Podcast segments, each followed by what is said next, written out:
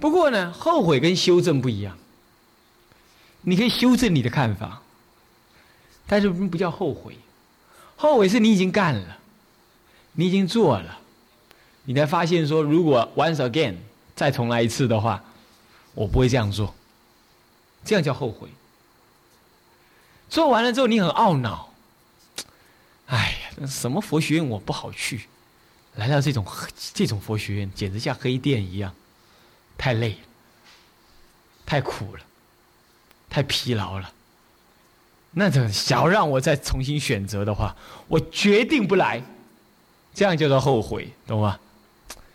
那如果说修正，那就不一样。修正的意思是说，哎，这件事情我本来可以这样的，我决定这样做了。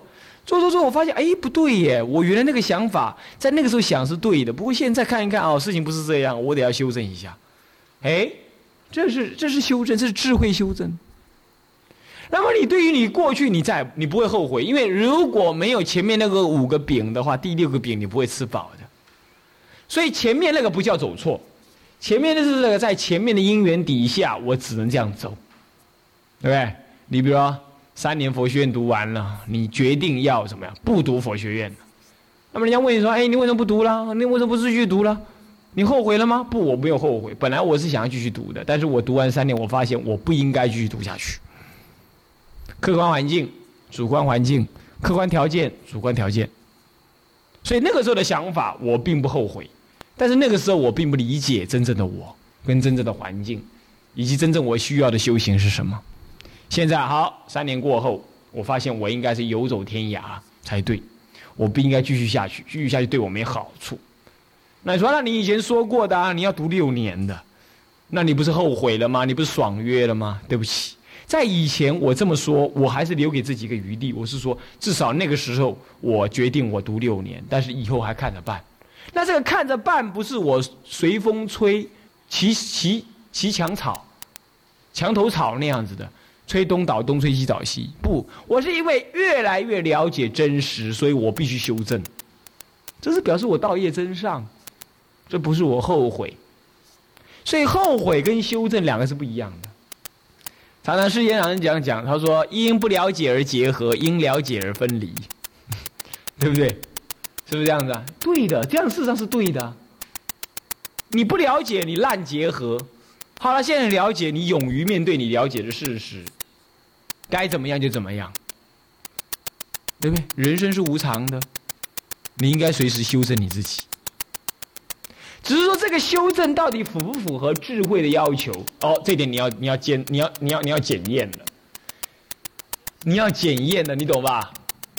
你检验的方式分三个：第一，你不了解，你烂结合；好了，现在了解，你勇于面对你了解的事实。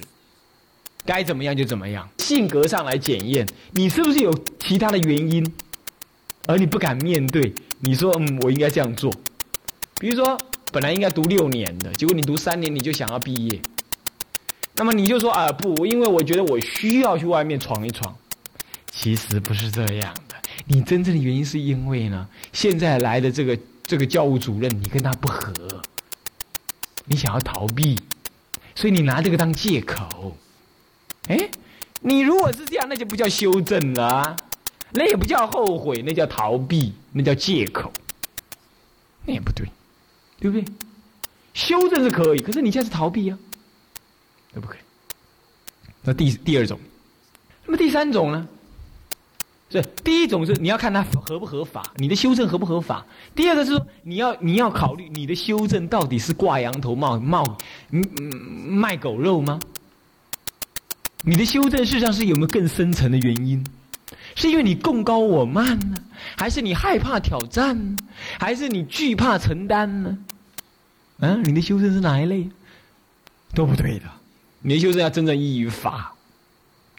再来第三个就是说，你的修正可以跟人家谈论谈，跟你同山道友谈一谈，人家旁观者清嘛，让他来说一说你这样修正合不合理，解释给他听。我为什么要这样？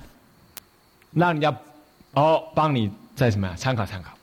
所以说，到底是修正呢，还是错误的逃避？是后悔呢，还是修正？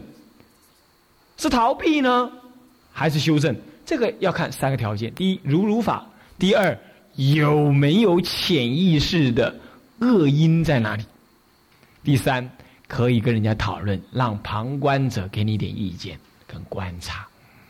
OK，这样讲我们意思吧？所以说，后悔跟什么呢？跟修正两个是不一样的。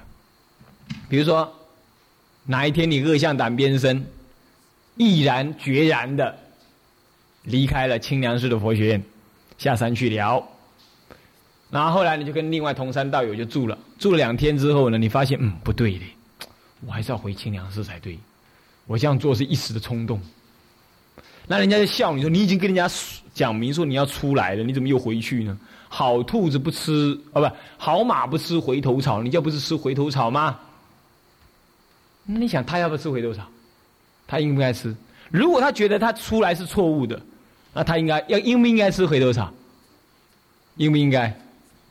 啊？进修应不应该？啊？什么？啊，应该。慧真，应不应该？啊？为什么不应该？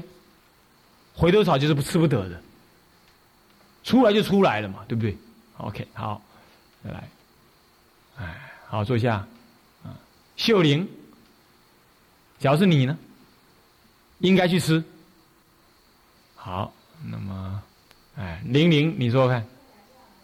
嗯，好，好，啊，光慧师，你说说看。应不应该？你自己看，我倒没有标准答案。好，好，那么各位，一个修行人最好不要做后悔的事。但是如果发现必须要修正的时候，即使人家说你后悔了，那也勇于去接受后悔的事实。一切要依于法，依于理。而不要说，啊，我那样那，那怎么办呢？那是情感反应，我觉得不必考虑。该走，勇于走，也不用后悔你来；该回来，勇于回来，也不要后悔你走。该提，你就勇于提，不要后悔你当时当初没提。该放下，你就勇于放下，不要后悔，早知如此，何必当初提起来呢？都不必，懂意思吗？因为你不是圣贤，你不看不到以后，眼前该怎么样，把握当下，现在该这样，就这样，明儿个明儿个再说，那个就不叫后悔了。不过这里头还有一点意思要谈的，那会不会颠颠倒倒呢？你比如说你的念头跑来跑去啊，你今天想，嗯，我我该提好，先提，明儿个你又心血来潮，我该放又放。后天你又要提又放啊，进进出出出出进进的，哎，这也不对耶。所以这个时候必须怎么样？忍得住那个躁动。你要发现说提与放，进与出，来与去，哎，变来变去的时候，你发现现在就不能做决定了，太混乱了。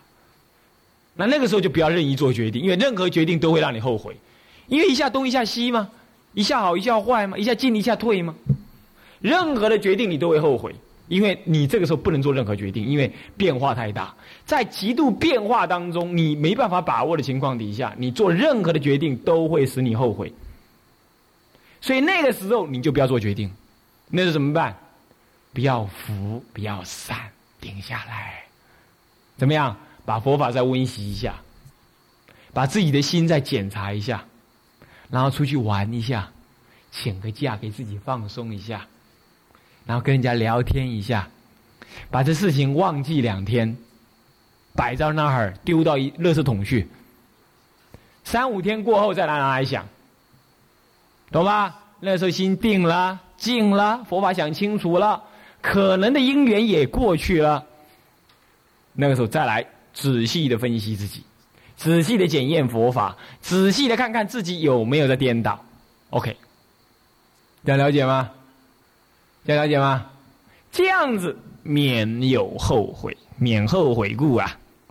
所以各位同学，不要怕后悔，只是不要在必定会后悔的那种节骨眼上面下决定。但是呢，你必须随时保持一个修正的可能。这不是无常，这也是没有坚定，这这也不是说没有坚定心，都不是。这事实上是一种随时的适应跟智慧的修正，这是可以的。然而，我必须告诉各位，这当中还有第三个危险性，那就是可能你下一个决定之后，你坚持不久，你又发现，既然手术都这么说吗？不要需要后悔、需要修正的时候，勇于修正。那好了，我已经干了三天了，嗯，我发现不行。好，我看修正好了，这也不行。钻木取火，钻个三下，哎，没火，你就换另外一个木头，也又钻三下，又没火，又换个木头，永远钻不出火来。所以说，修正，当你选定目标的时候，修正也不是那么快的，懂吧？你要一段时间的奋斗跟坚持，那个过程当中，可能人家会说你选择错了，你搞错了，你得要一再的给自己打气，说我没选错，是那样的，我得坚持，好歹三年，好歹五年，好歹三个月，看事情的轻重。你比如说，我下去住山，人家说你错了，你不应该离开清凉寺去住山。那好，我坚持三天，这算什么嘛？坚持三天算什么嘛？三天能看出什么东西啊？你起码得坚持三年嘛。三年真的不行，再看着办。你坚持三个月都不算数，对不对？好歹发个三年的心嘛。其实三年不够的，应该怎么样？见贤思齐嘛，起码五年，对不对？啊，五年，这样子发心，对不对？因为这个决定并没有坏，那你就得给自己一个实现，经验一下。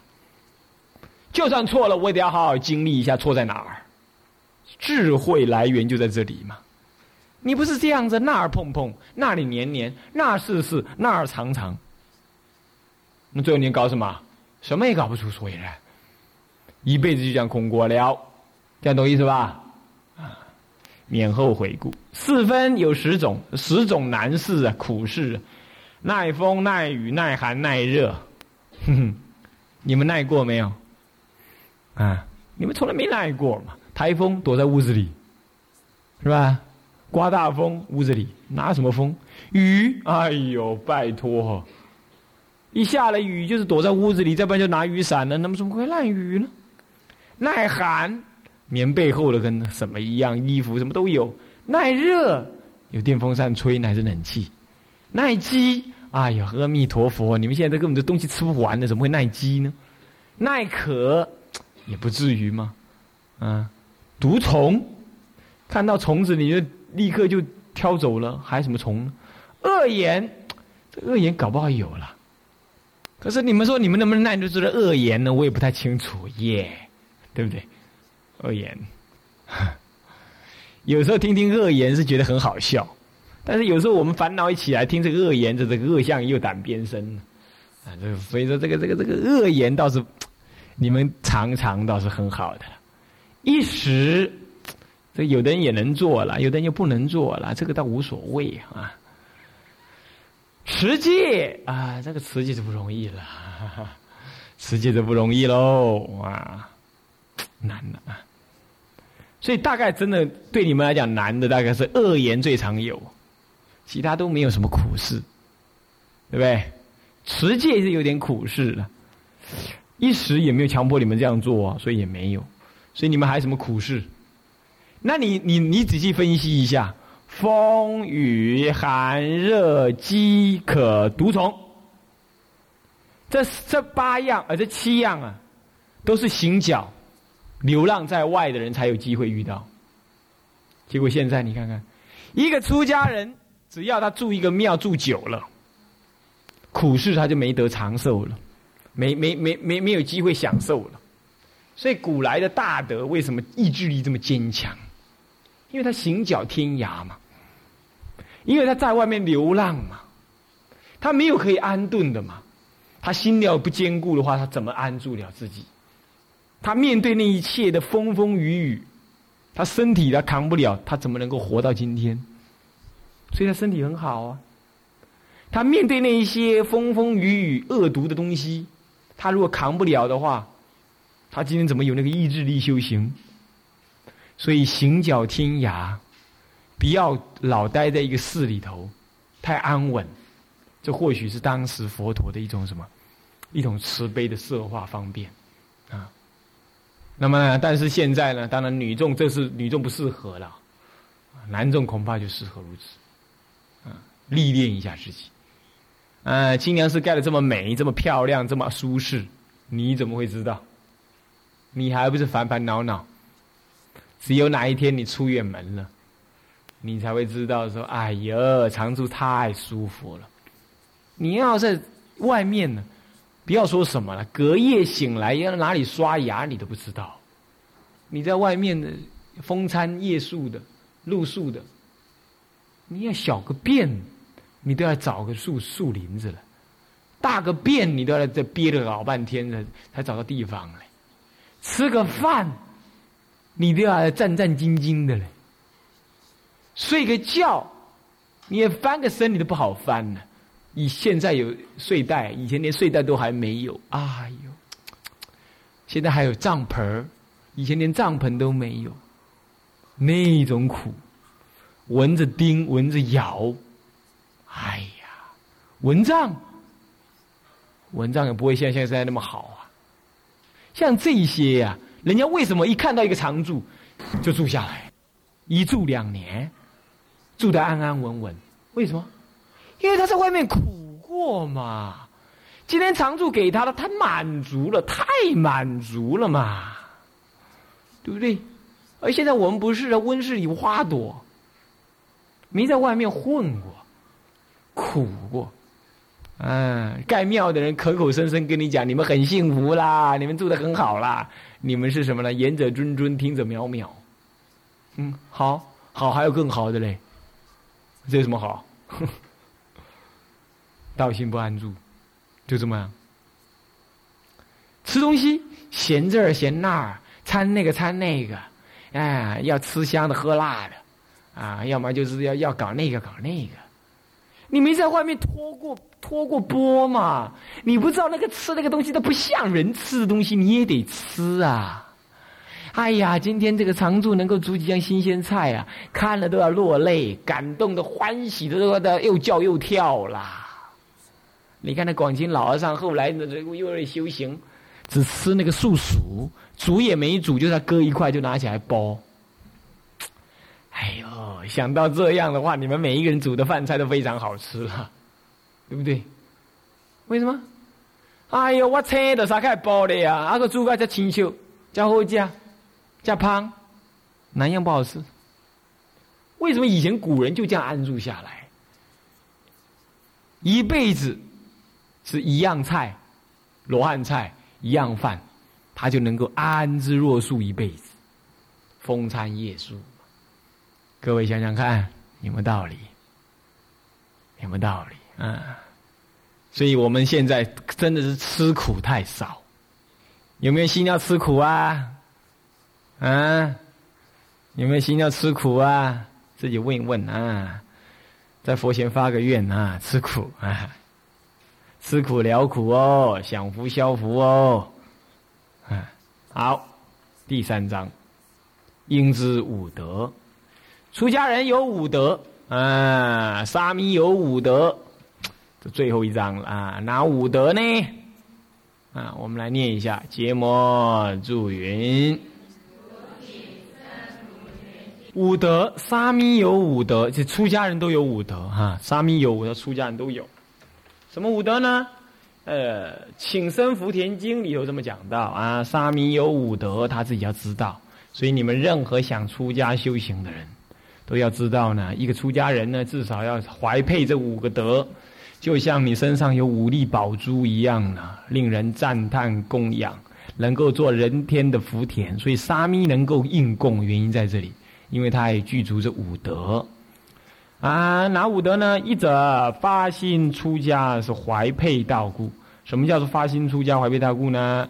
就是说他呢心中怀有求道的心，一般人不会求道嘛。他心中怀有求道的心，是怀佩道。心中就是怀的，什么怀有就是这个配啊，配就是配有，这个配着道，就是说心中呢有一种求道的心，而且依着道而行。这是指的沙弥出家准备受戒，准备持沙弥以上的戒呢，就是道是身上。二者毁其行好，应法服故是什么意思呢？毁其行好是易这个行，应法服是坏什么反那个性，就是说。人家都是喜欢漂漂亮亮的嘛，穿亮丽的衣服，留长头的长长的头发，那么呢，这样。可是现在呢，我把头发理掉，坏行了。那么呢，我的剃除发须了，我就跟这些都不关。那印法服就穿那个出家人的制衣服，就是说的圣人的标志，也就是什么呢？袈裟，也就属于坏色衣、福田衣，或者叫是什么呢？啊，这个这个这个这个这个纳衣啊，这就是要补缀出来的，肮脏的颜色，而且布料呢也不好，而且是割截开来的，一块一块的布接起来的，没有整块，所以不是好布料，而且是捡来的。那些布从哪捡来呢？死人的尸体身上，女人的月经水的布，那么呢，那个那个抹布，厕所里头那些布。那么捡起来，洗干净了，把它给啊缝缝补补，再来一起染色，染成统一的颜色。哎呀，这叫纳衣呀！这种衣服穿起来真的是，你还执着吗？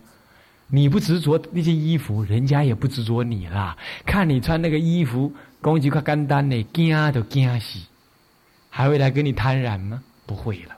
所以就是服应啊，要服法服啊，应法服，穿这种大衣。最庄严，现在不行啦！哎呀，现在咱们呢要做那个什么了？长衫啊，做中褂，做短褂，用上好的布料，还不能太热的，还得要找那个什么呢？妙华来做啊，做起来呢领子很挺，那么穿起来也得前面不能打皱，要那个两袖要清风飘扬的样子，这才叫做出家人才有庄严。现在出家的庄严是在那件衣服上面的，已经不在德行上了。没办法，时势所趋，对不对？真希望我有朝一日能够穿真正的那衣，那里补一块，那里弄一块的。真希望有一天，那才是真正咱们出家人该穿的。可是现在不行，现在咱们还得要演什么呢？演戏，对不对？还得要跟众生在一起。众生是什么呢？众生是所谓的人要衣装，佛要金装，啊，那么呢，他看你穿的邋里邋遢，他的心也就跟着邋里邋遢的，也就不跟你那么怎么样呢？啊，恭敬问法啦。那么这么大一个道场，你你不让众生对你呢，第一眼就起恭敬心，这怎么可以呢？为了这个事情呢，好吧，好吧，就去穿那些制服。漂漂亮亮的，打点的，清清爽爽的。我常常说这叫演戏，啊，这叫什么呢？粉墨登场，唱咚咚唱。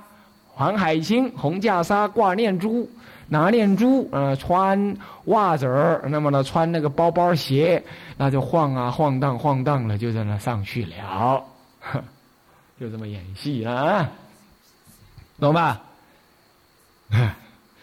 所以像这样子，我就把什么出世间法跟世间法给融合起来了嘛。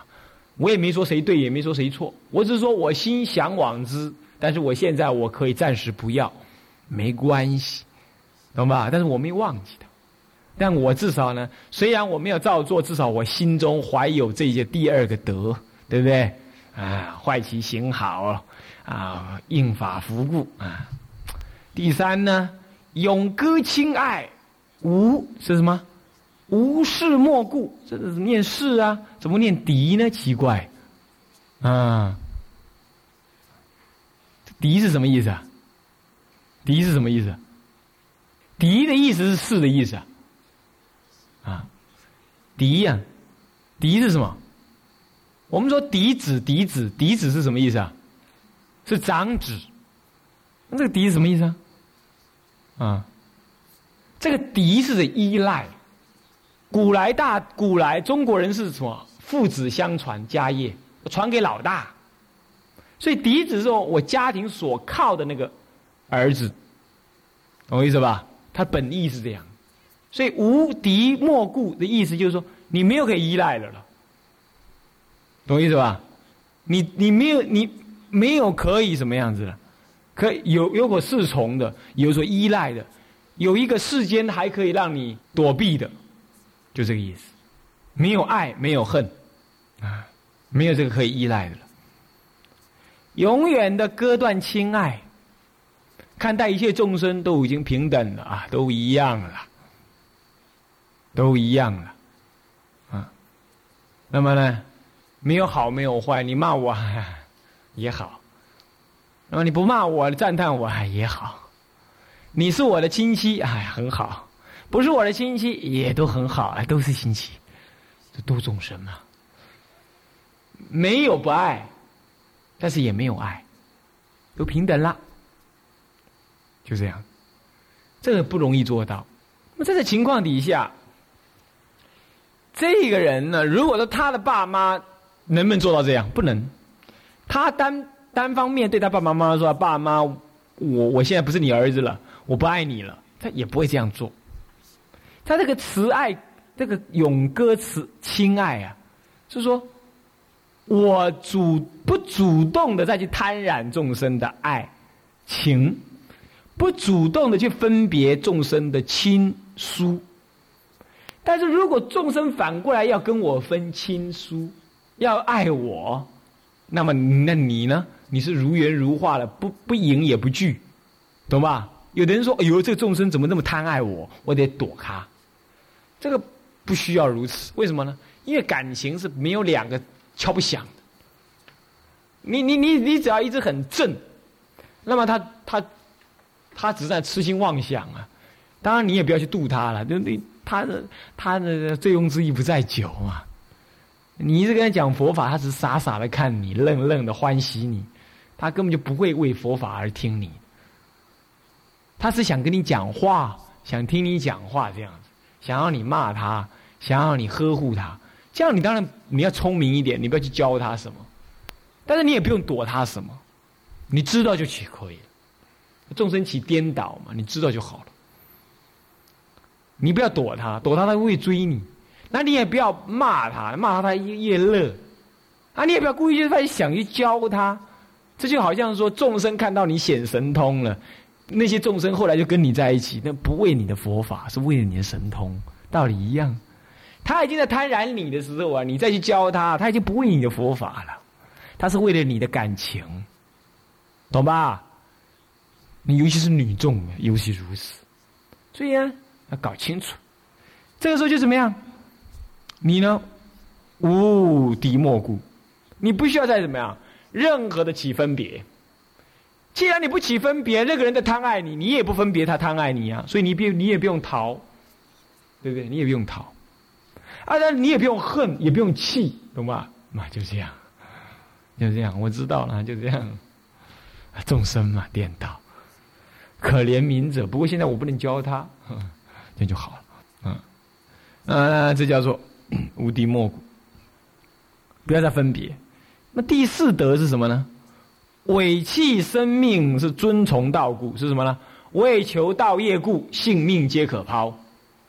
为了求道。乃至死而后已，决心的意思。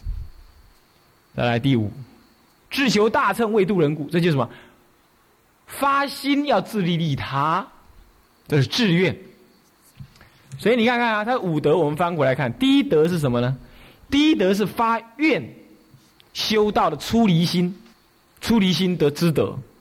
第二愿是什么呢？毁其行好的什么呢？威仪之德。伏法福就持戒，怎么了？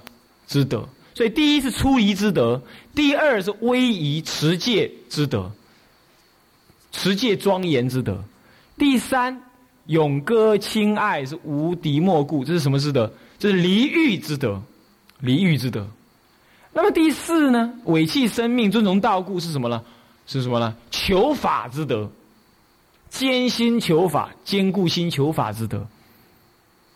那么第五，志求大乘为度人故是什么呢？自利利他是大乘心，就是所谓的自他两利之德。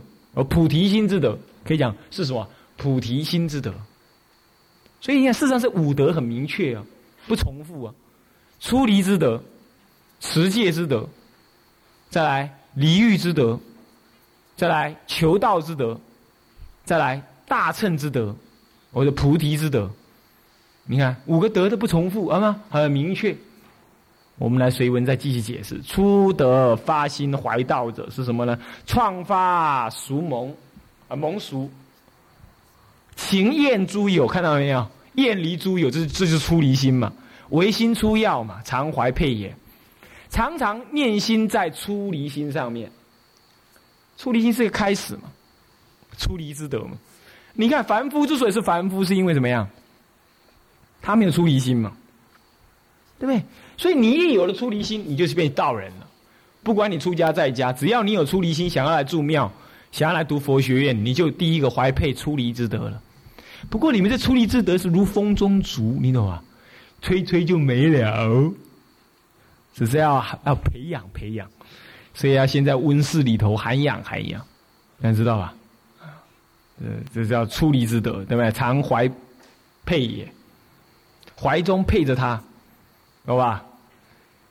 配者代持者也，看到没有啊？二第二德是什么？毁行应法者是什么？道俗路乖，什么叫道俗路乖啊？道人跟俗人呢，他的道路是不同的，叫道俗路乖。反行异性，形象违反过来，反过来了。比如说我们理头发，把它剃掉了，叫反行。那异性是什么呢？异的什么呢？异的我的心性，我的心性改变过来，所以。故割其所重了，弗彼所轻。割其所重什么意思啊？割那个人家所重视的那个头发。那么弗彼所轻，穿那个人家所不要的那个坏色衣服。用这样来明智绝奢靡，与世为也。用这样来表达，我不喜欢世间的奢侈浮华、绚烂，让世间的奢侈浮华不要再粘到我的身上来。表达我的意志，所以说割我的头发，穿上肮脏的衣服，让世间的浮华不要粘上我。你看看现在刚好相反，现在刚好世间的一切浮华的东西，一直要让师傅拥有，对不对？是不是这样子啊？然后现在的出家人刚好也怕人家不知道他想要拥有好的，他也尽量穿好的，戴好的，一串念珠两三万，这小事。是不是啊？现在那个什么，呃，现在又有什么蜜蜡念珠已经不流行了，现在流行沉香木念珠，一串就五万，哎呀，吓死人了！啊，这个这个这个什么什么什么什么什么什么什么琥珀十几二十万，哎呦，一件长衫一万块两万块，哼比四十人还还奢靡，对不对？那是为什么？末法。怎么办？搞不好我也去穿哦，搞不好我也去穿那种的哦，你信不信？干嘛需要演戏的时候就去穿，对不对？没办法了。但是呢，真正人家原来出家人是要穿这些肮脏的、不好的，与世为业，让世间人知道啊，你跟他不道不同，不相为谋。三德割爱怀舍者是什么意思啊？割爱慈亲嘛，无敌莫故，这什么意思啊？无始所亲是慈恋难断呐，无始劫以来呀，那个贪爱呀，你所爱恋的爸爸妈妈、儿女、兄弟、朋友、太太、先生，哎呀，看他的眼，看他的，听他的声音，闻他的味道，真好啊，难割难舍，难断，不过终归死别。总是要有死之别的，然而呢，就是不能够早悟啊。今天呢，近着来说，把我那个世俗的俗缘，爸爸妈妈啦、兄弟姐妹都把它割掉；远的呢，远的我以后能够成就佛法来度化他们，远程嫉妒；近我是远离他们，对眼前我就是要割离那些爱。暂时的离别，远了，你命中之后，大家在极乐世界相见，互相成就道道业。远程嫉妒，且从道业是两舍亲疏也。为了道业的成就，亲人要舍，那么呢，众生也得暂时的舍，疏。两舍亲疏，亲也舍，疏的也舍，连众生也暂时的舍，但是舍而不舍，舍是舍那在一起的贪恋，那不舍是不舍什么？不舍众生苦。你得带着众生的悲心，带着众生的苦难入山苦修。善见云呢，瓦钵灌肩呢，你背了一个瓦做的钵，以四海为家了，一钵千家饭。孤身万里游，为了生死事，岂化度春秋？啊，知谁可爱真也？这个不是念也，是念也。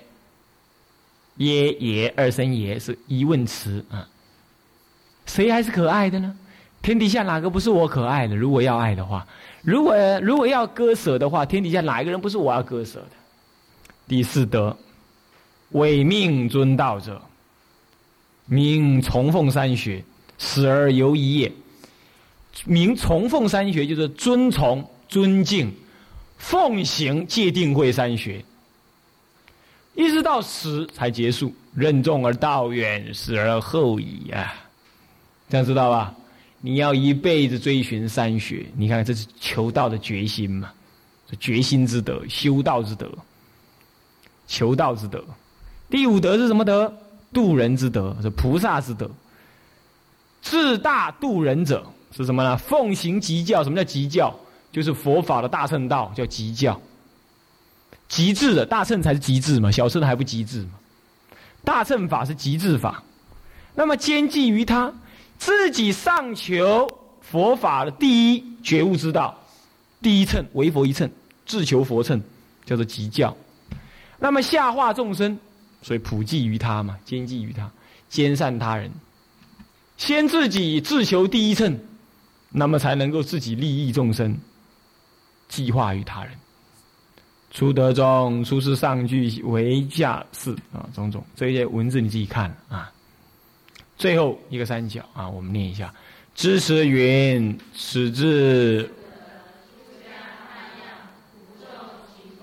此之五德是出家的最重要的五个大纲，要出离心，要持戒庄严，要离欲清净，那么呢，要为法忘身。要自求大乘，懂吧？五个，懂吧？听清楚没有？出离心要坚固，要持戒庄严，啊，要离欲清净，啊，那么呢，要什么？要为法忘身，最后自求大乘，听清楚没有？不用背啊，记下来就好了。嗯，出家的组合大要，这五众其分是五众是五种哪五众啊？比丘、比丘尼、沙弥、沙弥尼，还有一个四叉摩那尼，不为小众。小众就是什么呢？沙弥、沙弥尼、四叉摩那尼，不只是小众而已。大家都要终身行之，终身要一辈子要做这个，这要要怀佩这五德，不只是出受戒的时候才要。所以素云呢，师德始终通于五五众啊。师德就是这五德啊，五德从头到尾都通于这五众，具堪勿养啊，人天具堪勿养就是，如果五众都具有这五德，那么这五众都可以受到众生人天的什么呢？物质的供养，看到没有？所以沙弥能够受供养，是因为他能够怀佩五德，懂吧？能够，而且能够做人天敬仰的师范，人天敬仰的师范，故使词诵，诵词，所以呢，要你们呢诵词这五德。出家人呢，沙弥都要背这五德的，你们有没有背啊？还没背的，赶快把它背下来啊！背沙弥五德啊，出家五德。无亲受体的，不要物，就是这个无就是物，物亲，物亲受体，不要亲了你所受的体。以及不要轻视了你所穿的这出家衣服啊！你穿的出家衣服不是简单的，那你们在家同学已经穿一半的出家衣服喽，也不很简单啦。那么好，这要结束之前，我们稍微把刚刚那个前面那一段哈，倒数第三行有没有？前面那一段倒数第三行，今夏是咏歌两舍亲书，有没有？有没有看到？两舍亲疏为无敌莫，有看到？所以说亲疏都已经舍开了，就是没有依靠了嘛，懂意思吧？这叫无敌莫的意思。嗯再来，顾下引证据点，然后适中，他他弄错了。顾下引证据点，然后适中，崇奉三学，四下尊道，死而有矣。世上伪命，伪弃生命就是什么？崇奉道业嘛，死而后已嘛，命都不要了啦。为了佛法，命都不要了，对不对啊？嗯。